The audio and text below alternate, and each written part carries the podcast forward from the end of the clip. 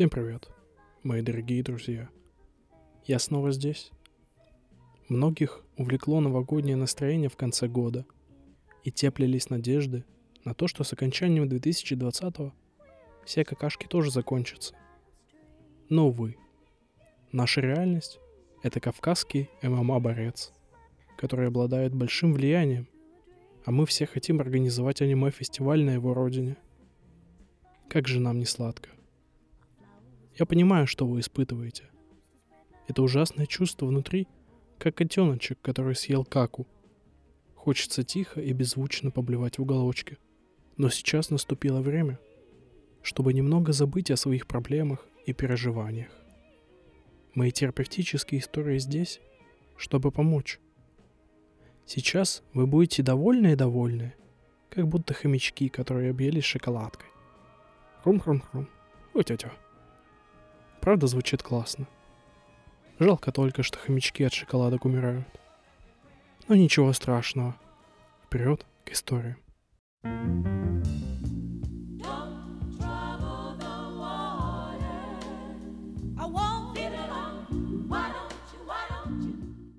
Сейчас расскажу вам, что делать, если вы чувствуете себя уже совсем в отчаянии и ищете беседы четырехлетней давности, чтобы удалиться из них.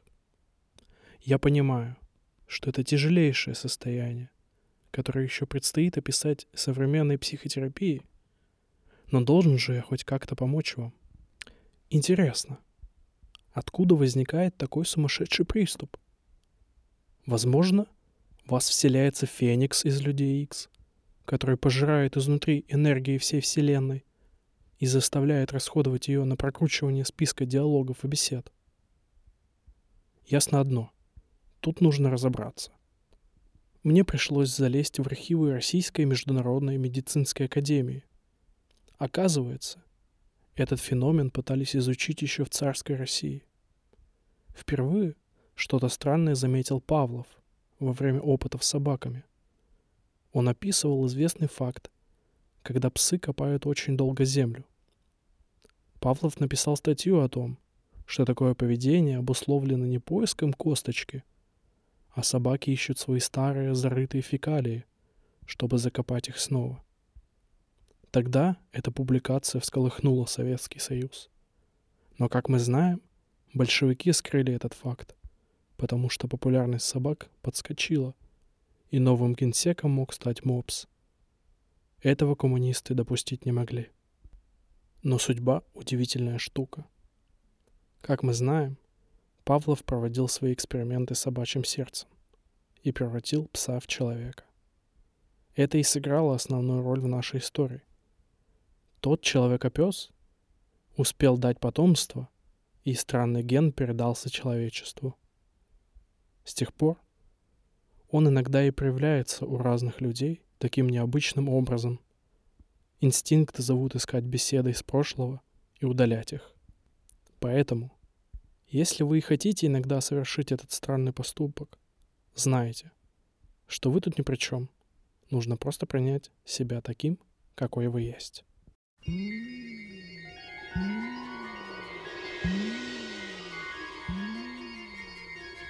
Oh, darling. I wanted to be everything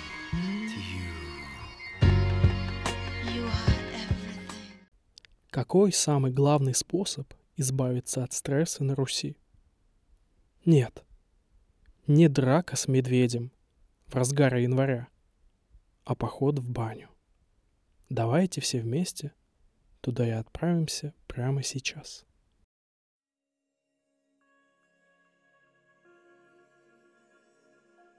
Ммм, как приятно пахнет деревом и свежим веником. Кто хочет, может даже и выпить пиво. После баньки чувствуешь себя как заново родился, как будто вышел из утробы.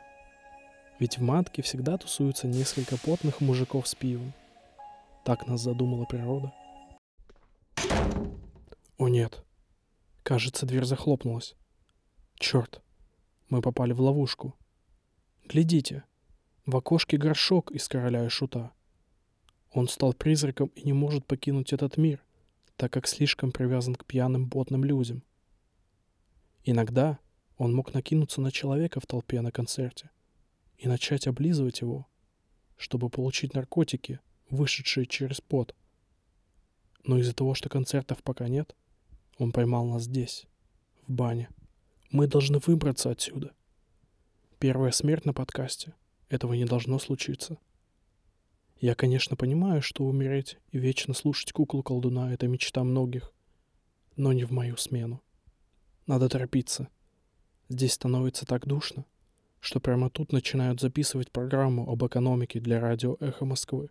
Э, Сейчас э, альтернативы нашей управляющей компании нет. Э, Все коммуникации слободы вольны, они находятся в управлении одной компании. Мгм. Я так понимаю, до э, вашей управляющей компании была еще компания «Новое качество», которая обанкротилась в итоге. И с кого теперь спрашивать? Да, действительно. А, есть, о, э, ООО «Новое нет. качество», Эта штука реально может вас покалечить. Как же выбраться? А еще на вас могут напасть геронтофилы.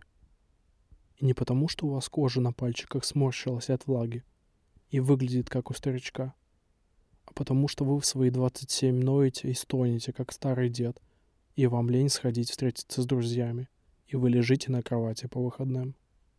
Ужас. Давайте попробуем толкнуть дверь. А, так она же закрывается только изнутри. Ть. Кажется, мы переоценили призрак панка под наркотой и алкоголем. Ха, классический горшок. Разве можно на него обижаться? Зато посмотрите на себя. Теперь вы расслаблены и свежи. Прямо как милый младенец. А раз вы младенчики, то ловите прикольчик. Теперь вы еще и обкакались.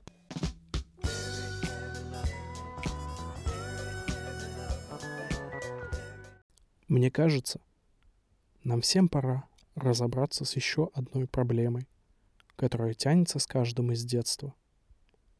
Один из самых переживаемых нами видов стресса — это заправить одеяло в пододеяльник. Я даже знаю нескольких парней, которые не справились с этим психически. В их подсознании зародилась ужасная жестокость из-за того, что они испытали такой сильнейший урон по психике. Судьба их сложилась печально. Они долго скитались, пока не нашли свое место в ОМОНе и Росгвардии. Это единственное место, где они могут сублимировать свою боль через избивание людей. В недавней документалке на Нетфликсе про российские тюрьмы строгого режима был уникальный сюжет. Журналисты смогли пробраться в камеры для самых жестоких убийц и маньяков. Одно из наказаний для них было заправлять одеяло в пододеяльник несколько суток подряд.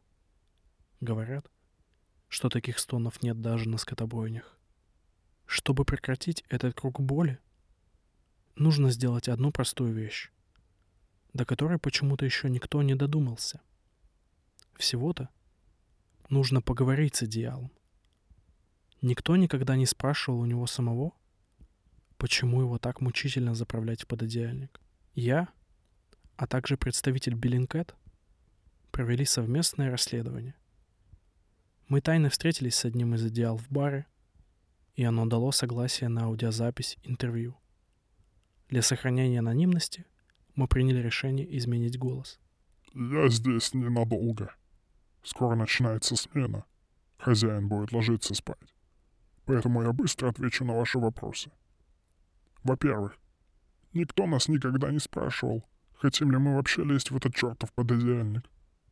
Я не думаю, что вам понравилось, если бы тебе силой натягивали на голову мешок, а потом прислонялись к тебе и потели. Чертово безумие. Почему мы должны лежать на кровати весь день? Я понимаю, что вы люди ленивые животные. Но вот у меня, например, есть отличные способности к продажам. Я бы уже давно открыл свой интернет-магазин и реализовал себя. Вы взяли нас в рабство. И еще удивляетесь, что мы сопротивляемся. Я скажу вам так. В нашем сообществе уже есть одеяльный профсоюз. Если вы и дальше будете пользоваться нашей уютностью мы начнем сопротивляться и копить катышки и статическое электричество. Передай всем вашим. На этом запись обрывается. Я думаю, его посыл ясен всем нам. Давайте не будем относиться к одеялам как к вещам. Научимся слушать. Как и эта проблема, так и большинство остальных возникает из-за недопонимания. Если вы хотите поддержать одеяло, то оформите пожертвование Одеял Инфо и Медиазоне. Ох,